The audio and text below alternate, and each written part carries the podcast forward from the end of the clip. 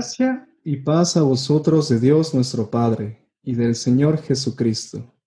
Sean bienvenidos al episodio número 6 del podcast Mensajero de Verdad, un podcast que se lleva en colaboración con la Iglesia de Dios en Las Fuentes, Estado de México. Mi nombre es Efraín y en este episodio nos acompaña Diana, quien es mi hermana en la fe. Pasa vos, Diana, ¿cómo estás? Pasa vos, Efraín. Bien, gracias a Dios me encuentro muy bien y feliz por estar en un nuevo episodio de este podcast. Excelente, Diana. Pues, ¿te parece si le damos la bienvenida también a nuestro hermano obrero Benjamín Sánchez, quien es nuestro invitado el día de hoy? Pasa vos, Benjamín, ¿cómo está? A vos, paz. A Dios gracias, me encuentro bendecido, sobre todo por haberme hecho la invitación de participar en este proyecto y es un gusto grande escucharlos nuevamente, mi hermano Efraín y mi hermana Diana. Gracias a ti, Benjamín, por aceptar la invitación. Antes de entrar a la conversación, demos un pequeño extracto acerca del hermano Benjamín. El hermano Benjamín desde la niñez siguió una doctrina que fue instruida por sus padres en la iglesia de Dios. Más adelante, en su juventud, realizó algunas actividades a favor del crecimiento de su iglesia y en su fraternidad pero es hasta una edad adulta en el que decide bajar a las aguas y confirmar ese pacto con el Señor. en años recientes recibe ahora su nombramiento como obrero de la Iglesia de Dios. También el hermano Benjamín a finales del año pasado escribió un artículo para la página web de su iglesia. Este artículo tenía como título La bendición de seguir a Jesús. Y para quienes están escuchando, lo pueden encontrar en la siguiente dirección, lasfuentesid.com. Y por esa razón decidimos invitar al programa para conversar sobre ese tema de novedad de vida. Mi primera pregunta, hermano Benjamín, es, ¿cuál fue la misión de Jesús al venir a la tierra? Para responder esta pregunta es necesario tomar en cuenta las palabras que están en el libro de Juan capítulo 1, versículo 11 y 12, donde menciona lo siguiente, nuestro Señor Jesús vino primeramente a los suyos, pero los suyos no le recibieron, y los que le recibieron les dio potestad de ser llamados hijos de Dios. El maestro daba instrucción a sus discípulos también y les dice por el camino de los gentiles no vayáis, y en ciudad de samaritanos no entréis, sino id antes a las ovejas perdidas de la casa de Israel. Y nuevamente vemos que el maestro, cuando se le presenta una mujer extranjera para pedir misericordia, sus discípulos le decían al maestro que la atendiera para que se fuera. Y el Señor nuevamente recalca estas palabras y dice en Mateo capítulo 7, versículo 24, Él respondiendo dijo, no soy enviado sino a las ovejas perdidas de la casa de Israel. Primeramente, la misión de Jesús era venir a las ovejas perdidas de la casa de Israel. Parte de los del pueblo de Israel aceptaron las buenas nuevas de salvación. En número son 144 mil señalados, 12 mil de cada tribu, como lo vemos en Apocalipsis capítulo 7, versículo 4. Todos ellos fueron las primicias de la predicación de nuestro Señor Jesucristo. Y posteriormente vino el llamado a los gentiles. Y es aquí cuando nuestro Señor Jesucristo nos llena de grande bendición y de su gracia inefable. Con la predicación de Jesús y posteriormente sus apóstoles. Es ahí cuando se empieza a formar la iglesia de Dios. Recordando aquel día del Pentecostés, cuando Pedro y los apóstoles se les fue derramado el Espíritu de nuestro Dios y empiezan a hablar en lenguas en donde se convierten varios hombres de distintos lugares. Si ustedes tienen oportunidad, de buscar en Hechos capítulo 2, versículo 8 al 11, dice, ¿cómo pues oímos nosotros hablar cada uno en nuestra lengua en la que hemos nacido? Estos, estas palabras expresaban estos hombres y venían de varios lugares, de partos, de los medos, elamitas.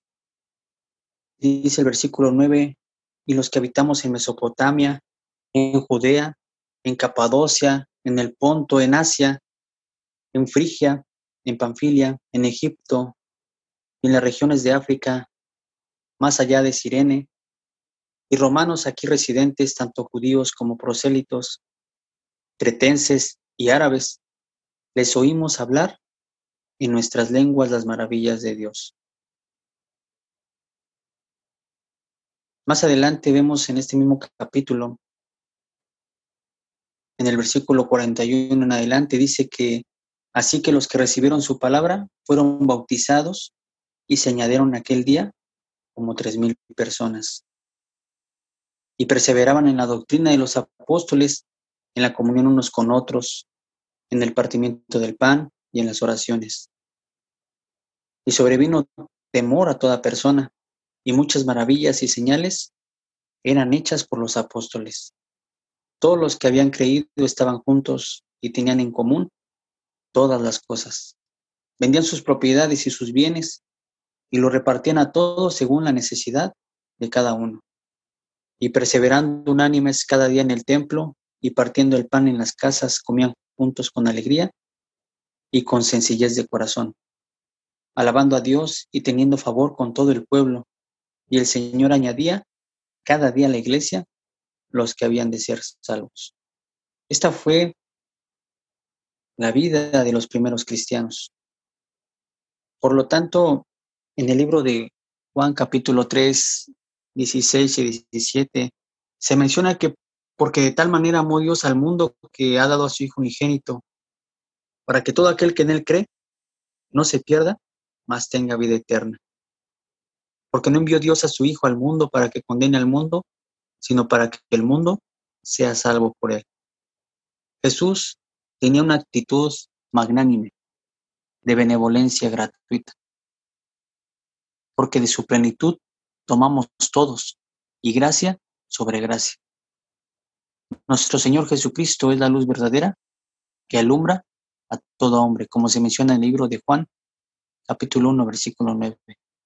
Esta fue la misión de Jesús al venir a la tierra. Estoy de acuerdo con eso que comentas, hermano Benjamín, porque vemos que la misión de Cristo al venir a la tierra era completar, pero de una forma sobresaliente, la obra de los profetas y patriarcas. Él vino para confirmar lo que los profetas antiguos ya habían dicho de él y para magnificar también el credo de un pueblo, el pueblo de Israel. También conformar ahora su iglesia, la iglesia de Dios. Bien lo dijo mi hermano Benjamín, que Dios dio a su Hijo para que nosotros fuéramos salvos y para que conociéramos su, su palabra. Y eso ya es una bendición. Pero ¿cómo, ¿cómo podemos compartir esas bendiciones que Dios nos da a los demás? Mostrando caridad con nuestro prójimo, teniendo empatía y ofreciendo nuestro apoyo de una manera desinteresada. Estoy seguro que alguien lo ha hecho por nosotros, en cualquier necesidad que hemos tenido.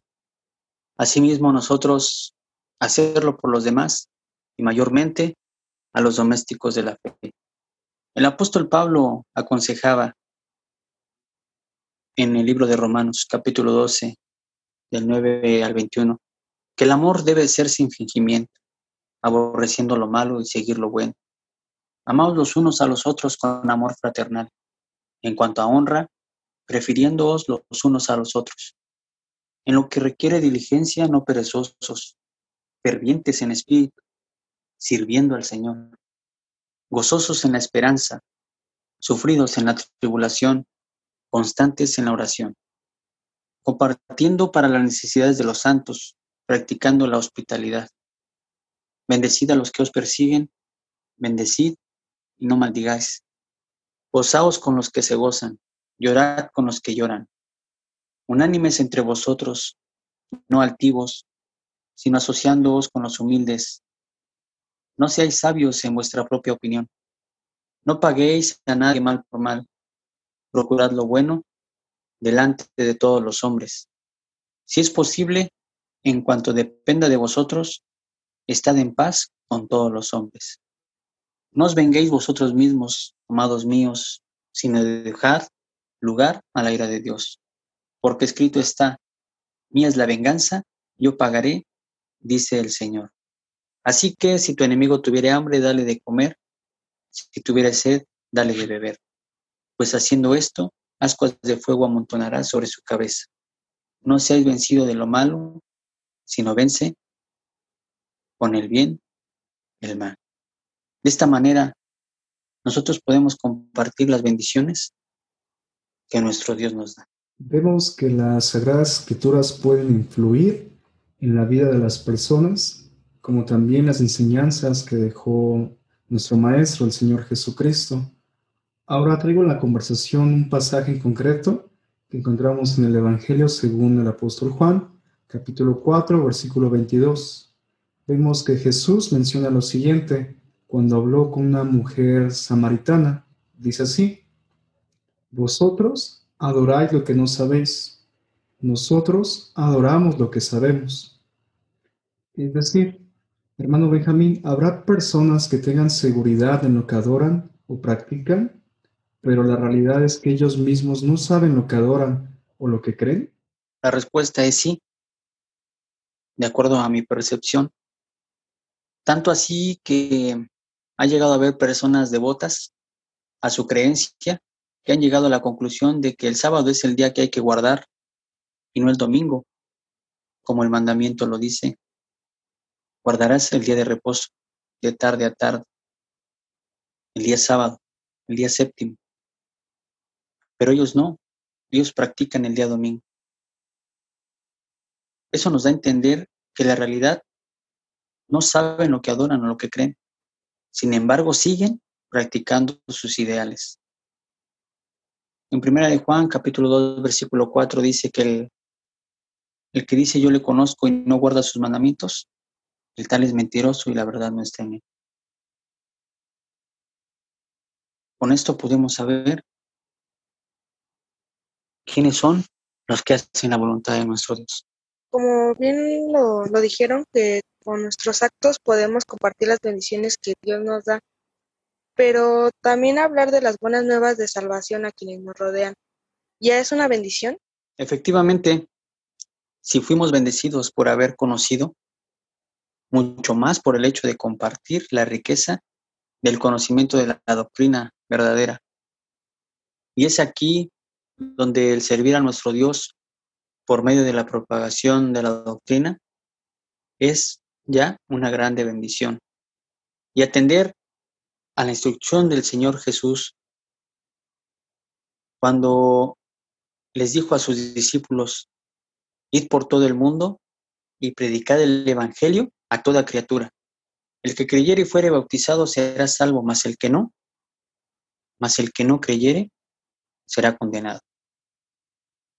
El hablar de las buenas nuevas de salvación a quienes nos rodean es una grande, grande bendición. Sin duda, el compartir el Evangelio con las personas que nos rodean es una bendición que recibimos nosotros y que podemos ahora compartir a los demás. Sin embargo, ahora las palabras del apóstol Pablo, que menciona que hay personas que tienen sus ojos cerrados para las cosas espirituales. ¿Cómo el adversario ha cegado los ojos de su entendimiento? El apóstol Pablo hablando a los Corintios dice que en los cuales el Dios de este siglo cegó el entendimiento de los incrédulos para que no les resplandezca la luz del Evangelio de la gloria de Cristo, el cual es la imagen de Dios. Segunda carta del apóstol Pablo a los Corintios, capítulo 4, versículo 4. El adversario los tiene cegados en sus propios deseos, desmedidos de la carne. Y nosotros como hijos de Dios no debemos dejar que el mundo nos envuelva con sus costumbres y sus tradiciones. ¿Cómo el adversario ha cegado los ojos del entendimiento? De esa forma. Inclusive hay hombres que les parece locura lo que nosotros realizamos. Les voy a poner un ejemplo. En una ocasión me preguntaron, ¿cuánto tiempo estaba en la iglesia el día sábado.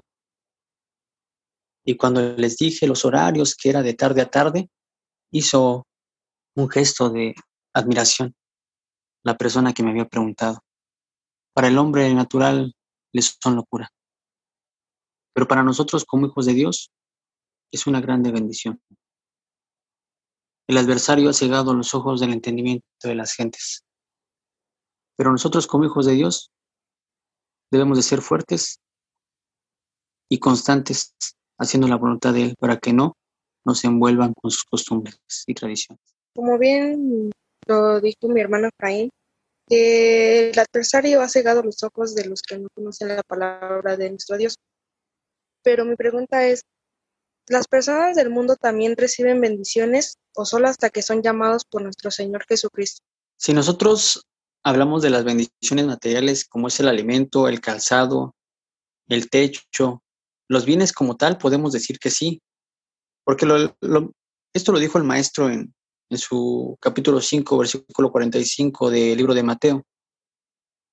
Dice, para que seáis hijos de vuestro Padre que está en los cielos, que hace salir su sol sobre malos y buenos, y que hace llover sobre justos e injustos. Sin embargo, para el tema que nos compete, la bendición en términos espirituales solo se obtiene cuando se genera el proceso, desde que es llamado, se arrepiente, cree y se bautiza. Recordando las palabras que mencionábamos hace un momento en una de las preguntas, cuando el maestro les dice, el que, que, que creyere y fuere bautizado, será salvo. Hablando de esto que estábamos comentando, hermano Benjamín, sobre el llamado, ¿nos puede explicar de favor a qué se refiere el apóstol Pablo en su carta a los Efesios capítulo 2 versículos 11 en adelante? El apóstol Pablo, haciendo referencia aquí a, los Efesios, les menciona en el versículo 11, por tanto, acordaos de que en otro tiempo vosotros los gentiles en cuanto a la carne eras llamados sin circuncisión por la llamada circuncisión hecha con mano en la carne. Para explicar este versículo, antes de continuar con los otros dos, quiero citar Éxodo capítulo 12, del versículo número 43 en adelante. Y Jehová dijo a Moisés y a Aarón, esta es la ordenanza de la Pascua, ningún extraño comerá de ella, mas todo siervo humano comprado por dinero comerá de ella, después que lo hubieres circuncidado. Para poder participar de la Pascua tenían que ser circuncidados. Es aquí a lo que se refiere aquí el apóstol Pablo en, Efesios capítulo 2, versículo 11, que en otro tiempo vosotros, los gentiles, en cuanto a la carne, eras llamados sin circuncisión, por la llamada circuncisión hecha con mano en la carne. Y posteriormente en los versículos 12 y 13 dice que en aquel tiempo estabais sin Cristo, sin Cristo, alejados de la ciudadanía de Israel y ajenos a los pactos de la promesa, sin esperanza y sin Dios en el mundo. Pero ahora en Cristo Jesús, vosotros que en otro tiempo estabais lejos, habéis sido hechos cercanos por la sangre de Cristo. Por medio de la muerte de nuestro Señor Jesucristo, nosotros fuimos hechos cercanos. Ya no, ya no era una circuncisión en la carne, sino en el corazón. Los de allá afuera están cegados por el adversario, pero también a nosotros puede provocarnos a hacer caer en doctrinas paganas y, o tradiciones. Entonces, también ahorita en la actualidad, ¿nosotros recibimos bendiciones sin merecerlas? En términos de justicia, sí. Nosotros recibimos bendiciones sin merecerlas pero aún sin merecerlas, nuestro Dios nos las concede. Daniel expresaba en, en su oración para que nuestro Dios le concediera lo que le estaba pidiendo. En Daniel 9, capítulo 9, versículo 18. Inclina, oh Dios mío, tu oído y oye. Y abre tus ojos y mira nuestras desolaciones y la ciudad sobre la cual es invocado tu nombre, porque no elevamos nuestros ruegos ante ti, confiados en nuestras justicias, sino en tus muchas misericordias por las muchas misericordias de nuestro Dios y de nuestro Señor Jesucristo, nosotros tenemos bendición. Concuerdo contigo, hermano Benjamín, porque a veces nosotros podemos hacer cosas malas sin, sin darnos cuenta y aún así nuestro Dios nos bendice con darnos un día más de vida o la bendición de la comida. Entonces, yo siento que sí nos da bendiciones sin merecerlas nuestro Dios. Pero ahora, ¿por qué si nosotros somos bendecidos por Dios, hace que nos hace que pasen cosas malas en nuestra vida? Pues es un concepto humano.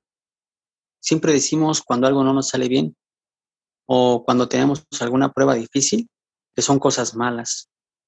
Sin embargo, eso es parte de la bendición de Dios, porque nosotros somos moldeados para aumentar nuestra fe, nuestra espiritualidad, nuestra fortaleza en nuestra persona. Por lo tanto, no nos debemos de equivocar, ya que hay, ocasiones o puede haber ocasiones que se dé el caso de renegar de nuestro Dios y dejar de servirlo por esos pensamientos. ¿Por qué si yo soy bendecido de Dios me pasan cosas malas? No, no son cosas malas. Son pruebas o son bendiciones, grandes bendiciones para que nosotros nos fortalezcamos más. Estoy de acuerdo con eso que comentan hermanos, porque vemos que el hecho de aceptar a Jesús no quiere decir que en automático todos tus problemas han sido resueltos. No, también nosotros también podemos padecer por alguna prueba, como comentaba el hermano Benjamín. Yo alcanzo a ver dos escenarios. El primero es padecer sin Jesús y el segundo es padecer con Jesús. Pero la gran diferencia se ve al, al final del camino, porque nosotros tenemos una esperanza y para ello quisiera concluir este episodio preguntándole al hermano Benjamín, ¿por qué nuestra esperanza está en aquello que la Biblia llama el reino de Dios? Porque nuestro Dios, por medio de nuestro Señor Jesucristo, cuando Él venga a reinar aquí en la tierra, nosotros vamos a ser reyes y sacerdotes. Lo expresa el libro de Apocalipsis, capítulo 5, versículo 8 al 10.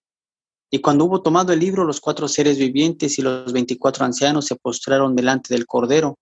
Todos tenían arpas y copas de oro llenas de incienso, que son las oraciones de los santos. Y cantaban un cántico nuevo, diciendo, Digno eres de tomar el libro y de abrir sus sellos, porque tú fuiste inmolado y con tu sangre nos has redimido para Dios, de todo linaje y lengua y pueblo y nación y nos has hecho para nuestro Dios reyes y sacerdotes y reinaremos sobre la tierra. Esa es nuestra esperanza, de que nosotros podamos estar en la presencia de nuestro Dios y nuestro Señor Jesucristo y poder reinar con, Él mil años, reinar con Él, ser reyes y sacerdotes, reinar sobre la tierra. Y posteriormente, cuando el Hijo entregue el reino al Padre, pues también nosotros podamos gozar de las bendiciones de nuestro Dios. ¿Por qué nuestra esperanza está en aquello que le llama el reino de Dios? Por, por, ello. En Apocalipsis capítulo 1, versículo 6, también expresa, y nos hizo reyes y sacerdotes para Dios, su Padre. A Él sea la gloria e imperio por los siglos de los siglos. Amén. Pues hermanos, imaginemos la dicha y la bendición que hemos de disfrutar al estar en el reino de Dios. Hasta aquí hemos concluido con este episodio. Muchas gracias por aceptar la invitación, hermano Benjamín. Muchas gracias a ustedes, hermano Efraín y hermana Diana. Estoy seguro que nos volverá a acompañar en otra ocasión más adelante. Gracias también, hermana Diana, por participar en este episodio. Gracias a ustedes, hermanos. Por último, le decimos a nuestros oyentes que no se pierdan el próximo episodio del podcast Mensajero de Verdad. Así como al inicio del episodio te recibíamos con ese saludo, con este mismo nos despedimos. Paz a vosotros.